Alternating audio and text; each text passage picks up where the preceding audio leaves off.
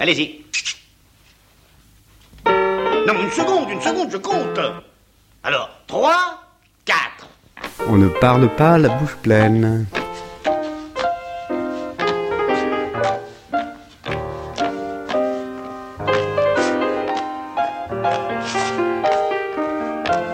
On ne parle pas la bouche pleine. Une émission d'Alain Kruger. Sortez. Bonjour.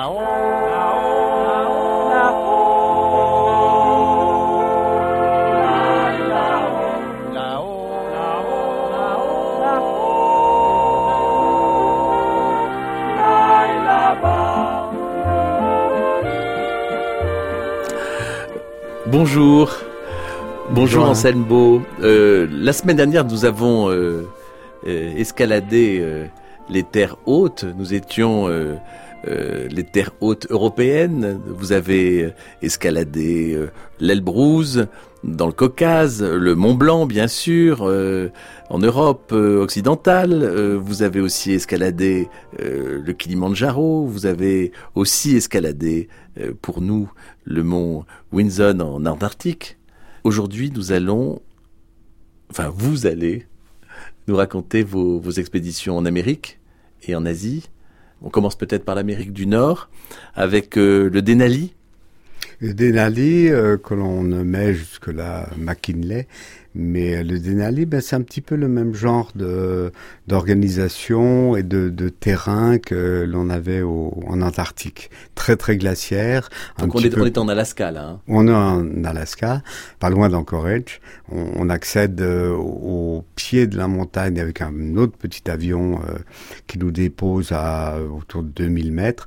Et pareil qu'en Antarctique, on doit prendre des poulkas tirés par nous-mêmes, évidemment. On est en autonomie. On a trois camps. Euh, pardon, mais euh, Poulka, c'est une espèce de grosse luge. hein. Oui, c'est une, lu- une luge de- d'enfants. euh, Qu'est-ce qu'on on met comme euh, provision dans cette, dans cette luge? Alors c'est un petit peu similaire que un peu la même chose qu'en Antarctique. Alors on a des produits, bien sûr, pour l'agrément, des produits euh, salés comme un peu de jambon, de la viande des grisons, enfin des, des choses comme ça, un peu de fromage aussi. Et puis autrement, on a euh, des choses à cuire. Euh, alors en altitude, on verra plus tard au Népal, c'est compliqué pour faire cuire correctement les pâtes, mais on peut faire cuire des pâtes, bien sûr. Il y en a de la purée en sachet, on emmène du, du lait en poudre, euh, ça va, on arrive. Il à- faut, comme en Antarctique, il faut euh, ramener dans sa besace tout ce que l'on a emporté? Absolument. En Alaska, c'est un parc national du Denali où ils sont très très On va en- peut-être euh, venir à, à ce genre de discipline Parce dans qu'au les au Mont, Alpes. au Mont Blanc, il n'y a pas cette, cette discipline Euh, encore. mais non, mais non. Alors Anselme Beau, si l'on descend au, au sud, euh, en Amérique du Sud, si l'on se retrouve euh, dans les sommets du Chili ou de, de Bolivie, ou- Argentine et Chili, oui.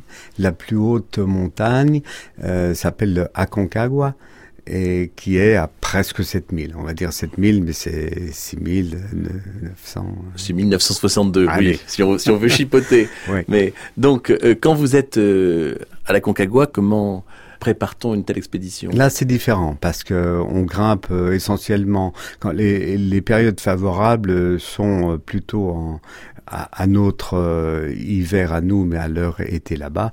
Donc, c'est essentiellement c'est un énorme, gigantesque tas de cailloux et de, de, gravier. Il y a des longues, longues bavantes où on, brasse un peu dans le sable, enfin dans les graviers et tout ça. Après, on rencontre la neige petit à petit et voir une partie glacée, mais euh, c'est quand même euh, relativement sec. Et aussi, on mange déjà des produits locaux. Alors, on, a un, refuge qui est à la hauteur euh, du camp 1, ça doit être euh, 4000 euh, quelques. Et là, on peut manger carrément de la viande. On mange euh, des patates, euh, tout ça. C'est très bon d'ailleurs, on cuisine très bien. Euh, bon. Et là, vous avez, vous êtes accompagné par euh, par des porteurs Pareil, c'est en autonomie. En autonomie En totale. autonomie. On monte toutes les charges. Alors en, en altitude, il faut savoir que pour s'acclimater sur un sommet euh, comme ça qui dépasse euh, 6000 mètres, il faut absolument monter. Alors ça nous fait l'occasion de monter des charges. On pose le sac et puis on redescend dormir plus bas. Un ou deux jours après, on remonte une charge, mais on, on la monte un petit peu plus haut, mais entre-temps, on redescend la charge précédente où l'on a laissé une tente, la- notre tente, et on couche là. Et le lendemain, on remonte. Voilà, c'est en Et là, espèce de dents de expéditions scie, quoi. Que vous faites avec combien, euh, combien de personnes? Euh, là, nous étions euh, une dizaine à chaque fois. On est trois, quatre guides parfois. Des guides euh, européens, j'ai un ami suisse, un autre euh, français, enfin. Et puis au niveau de la nourriture, eh ben, pareil, on essaye de, de manger des, des choses euh, sucrées pour avoir de, des réserves. Et on est content, de toute façon, au sommet, parce qu'on on pense déjà au steak argentin qui nous attend en bas à, à la vallée. La, la récompense est la même pour tout le monde euh, Ou est-ce que, et, et même les, les provisions sont les mêmes pour tout le monde Ou est-ce que les, les Américains du Nord ou les Européens ont des régimes alimentaires différents comme sur une... Ouais, parfois, nous, nous on, a- on reste un peu européen. On mangera notre pain, notre tome, euh, si jamais on a l'occasion de la- l'avoir. Eux euh, iront plus dans des graines. Bon, c'est les petits déjeuners, euh, soit euh, américains entre guillemets, soit français.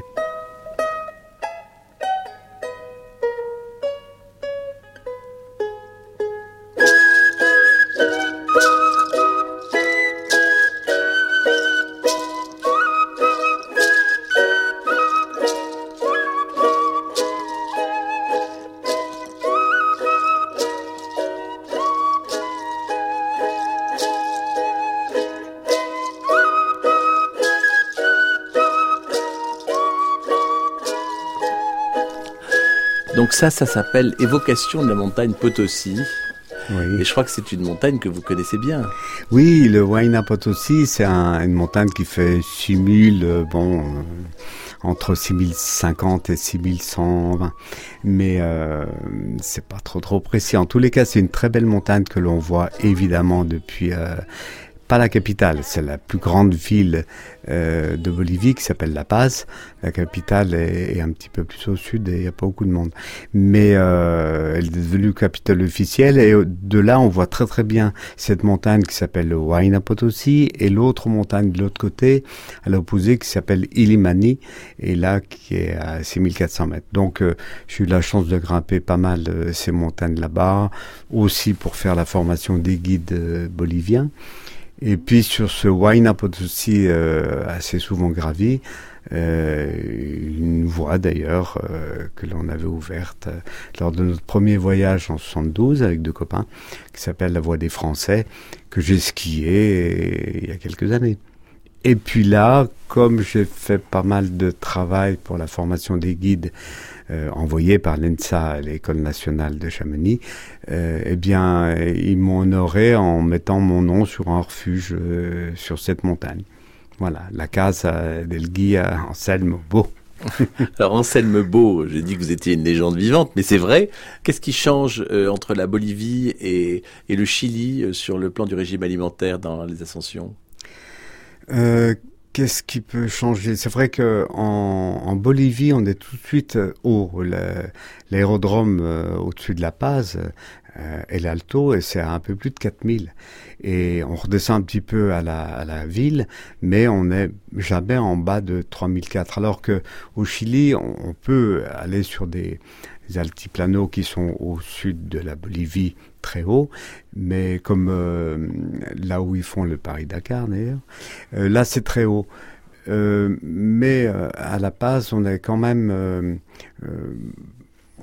limité dans, les, la nourriture. Alors évidemment, il y a de la pomme de terre.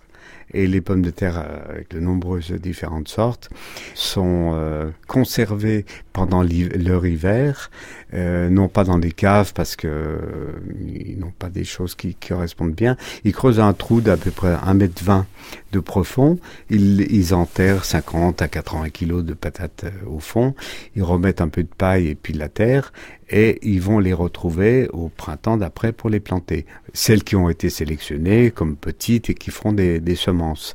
Et curieusement, euh, au Népal, ils font exactement la même chose. Donc ça, c'était assez curieux. Et puis une autre euh, euh, alimentation que, que on adore, euh, les Boliviens, euh, les Incas, considèrent la, la terre comme, euh, ils appellent ça la Pachamama, la mère terre. La mère- Et donc, euh, il y a une sorte de cérémonie et on est invité euh, assez fréquemment à ça. Alors, ils font également un grand trou.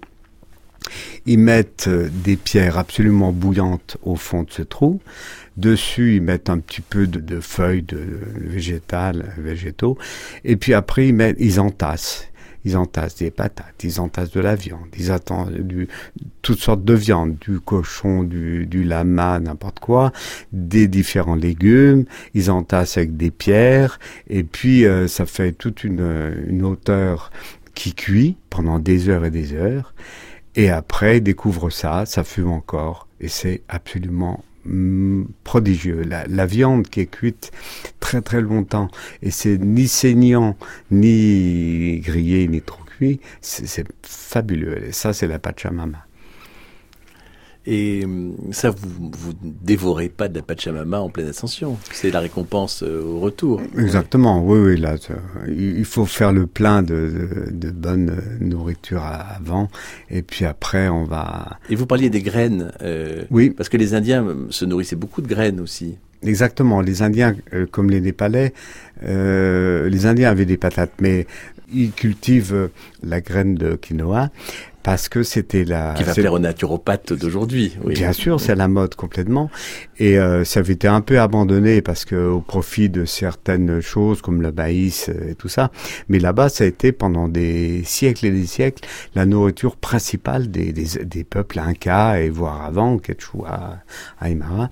Donc maintenant, c'est la mode, on en voit. Anselme Beau, euh, si on va de l'autre côté de la Terre, si on Oui, va sur l'Himalaya, Oui. euh, il faut reconnaître aussi que vous avez un rôle très important euh, vis-à-vis des, des Sherpas. Oui, alors les Sherpas, comme euh, tout le monde ne sait pas, le, le mot Sherpa, c'est pas quelqu'un qui porte. Sherpa, c'est cher, ça veut dire est et pas peuple. Donc le peuple qui vient de l'est. Ils sont venus il y a 600 ans à peu près au Népal, depuis le Tibet. Et ils se sont implantés là-haut et, ils sont restés. Ils étaient quelques milliers dans les années 50. Maintenant, ils sont quelques dizaines de milliers. Euh, rien qu'à New York, ils sont 10 000.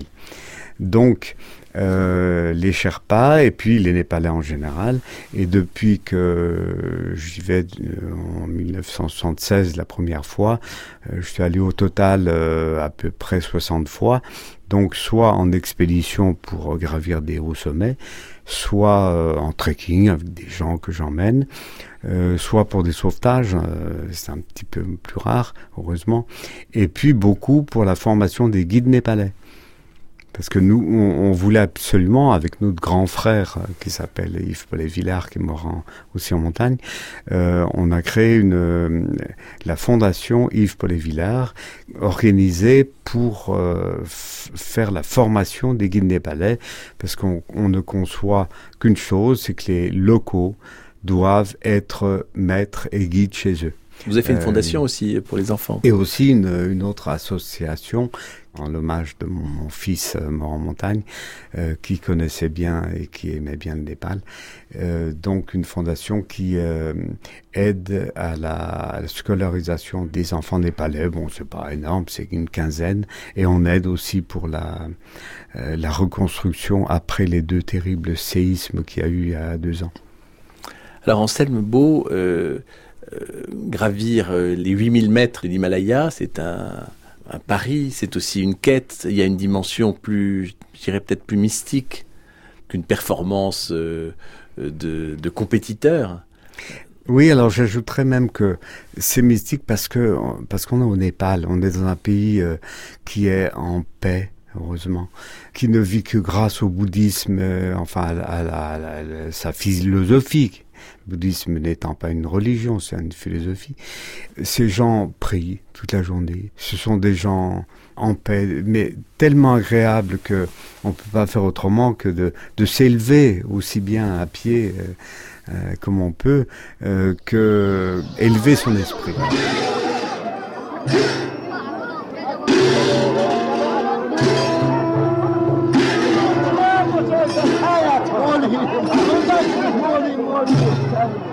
Sur France Culture, on ne parle pas la bouche pleine avec Alain Crugère. Et Anselme.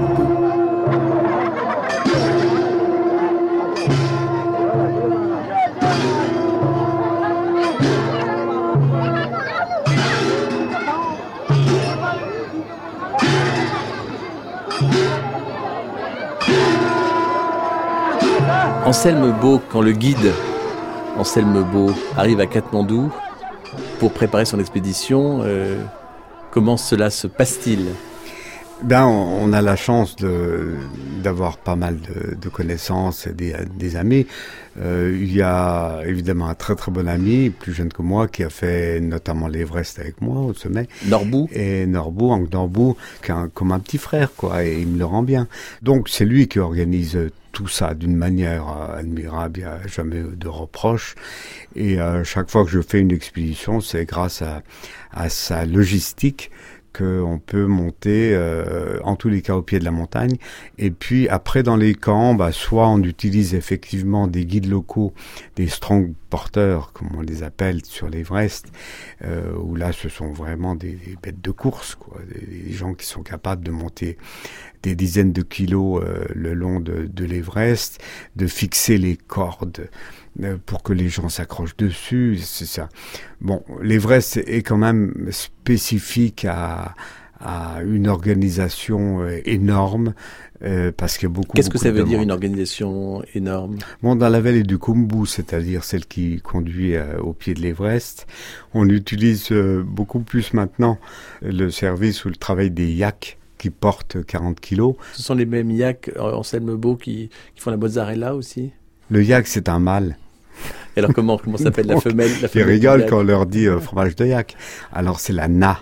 Ah, Voilà. voilà. Alors ouais, c'est moins commercial corriger. de dire euh, fromage de na. Et donc euh, effectivement, ce sont des euh, des bêtes qui qui sont extrêmement costauds, très très poilues comme on les voit, plus volumineuses que que elles sont en réalité parce qu'avec leurs longs poils noirs euh, noirs, mais ou blancs d'ailleurs. Et puis euh, surtout les grandes cordes pointues, mais elles font du lait et donc il y a du fromage de plus en plus affiné euh, au Népal. Les nains. Les nains nous font du fromage. Alors, euh, Anselme Beau, cette ascension, enfin entre Katmandou et le camp de base de l'ascension de l'Everest, euh, que se passe-t-il? Qu'est-ce qu'on emporte Parce que là, dans ce camp de base, l'acclimatation est, est particulièrement longue pour l'Everest. Oui, alors on, on s'acclimate un petit peu tout doucement en montant au camp de base qui est quand même à 5400 mètres. Donc là, sur un 5400 mètres, c'est le sommet de pratiquement du Kilimanjaro et d'autres sommets qu'on a fait avant. Alors on a bien soin de prendre un peu de temps, de monter tranquillement en 6 à 8 jours euh, le long de cette marche d'approche qui est tout à fait euh, belle et agréable. Et malgré tout, quand on arrive euh, au camp de base, on n'est pas en, en très très bon état. Alors on mange, on boit comme on peut, Mais on peut. mais au bout de dix jours, qu'on a commencé à faire des, des parcours vers le haut et qu'on est redescendu, après on mange normalement. J'allais te dire, on peut même se permettre de fumer une cigarette, mais il faut pas le dire. Non, non, on ne dira surtout pas. Personne. surtout Pour accéder au camp de base, euh, l'alimentation est de quel type?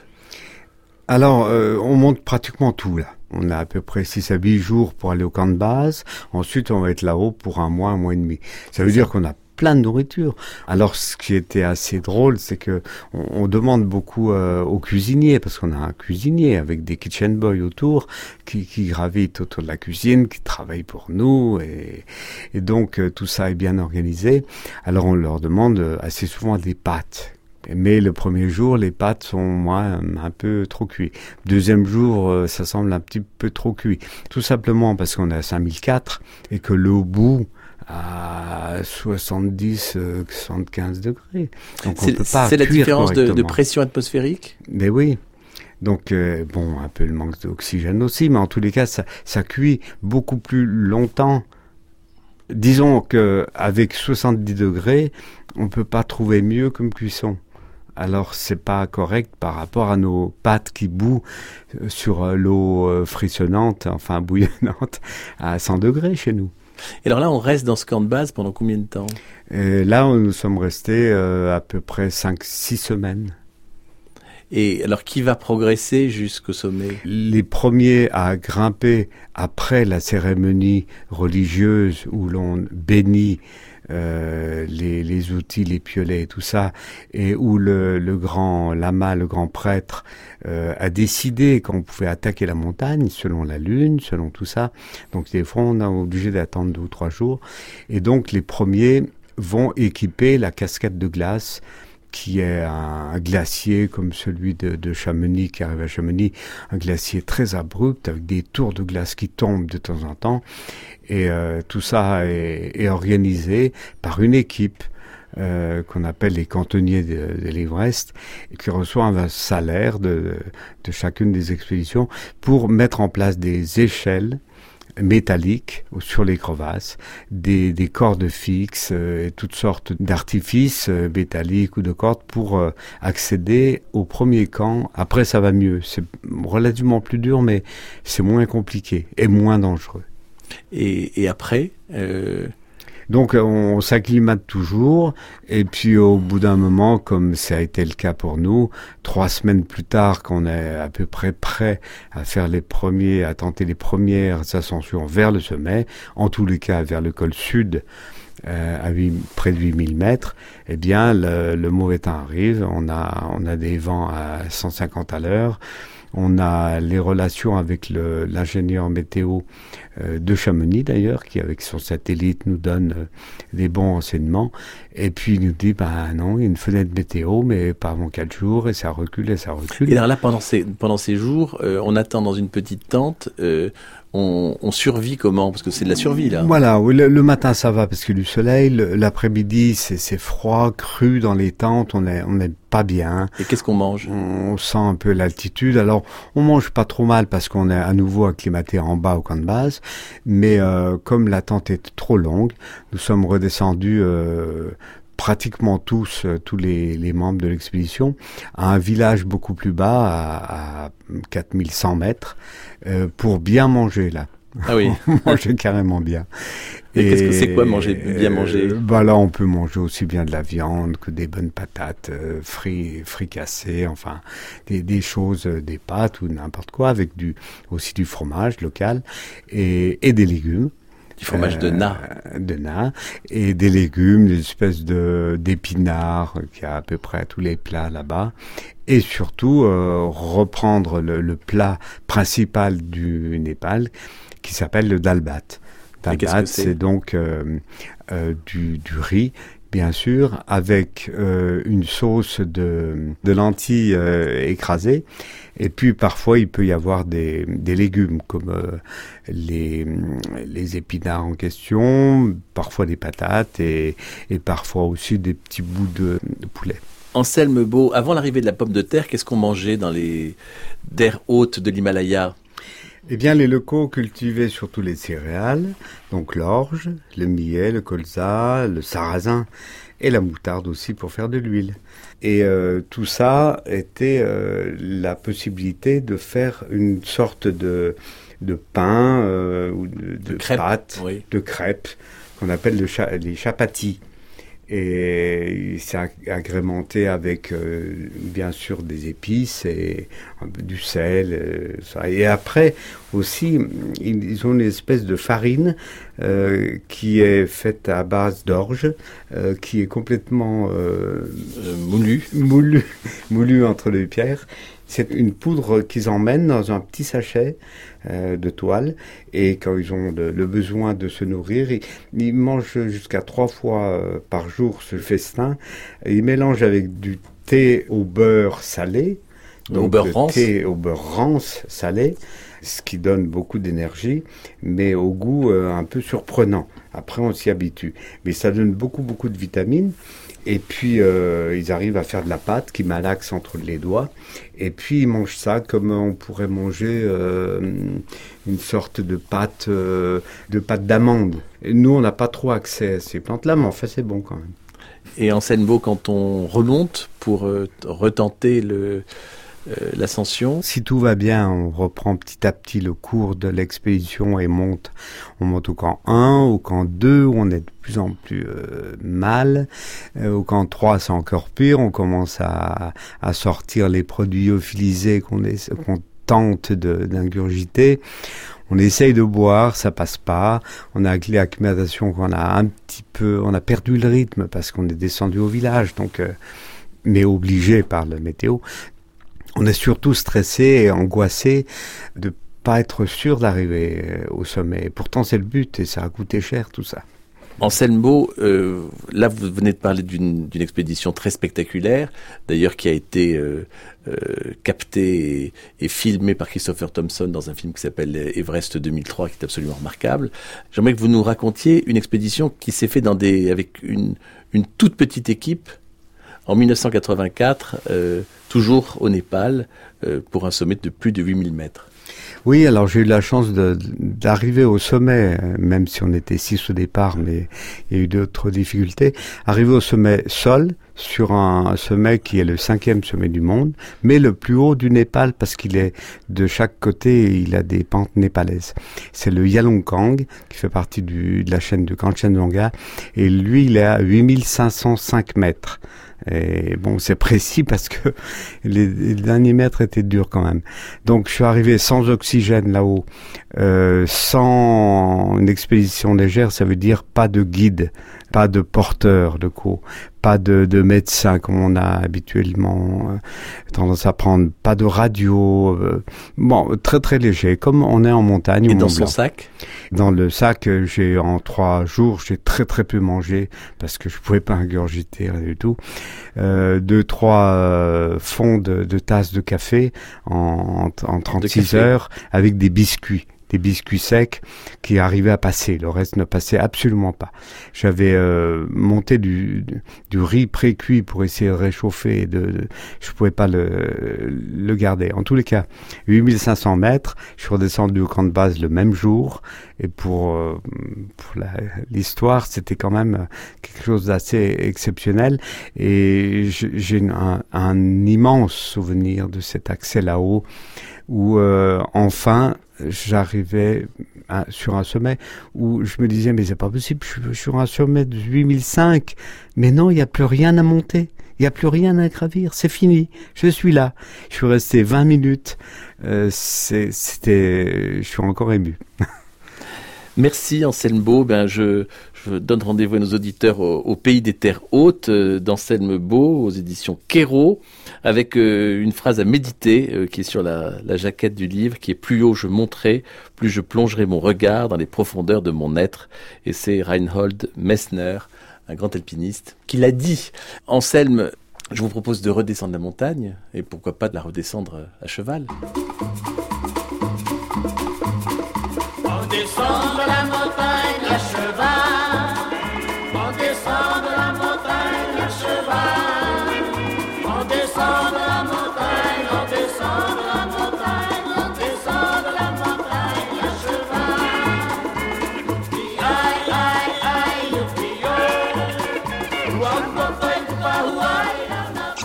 3, 4.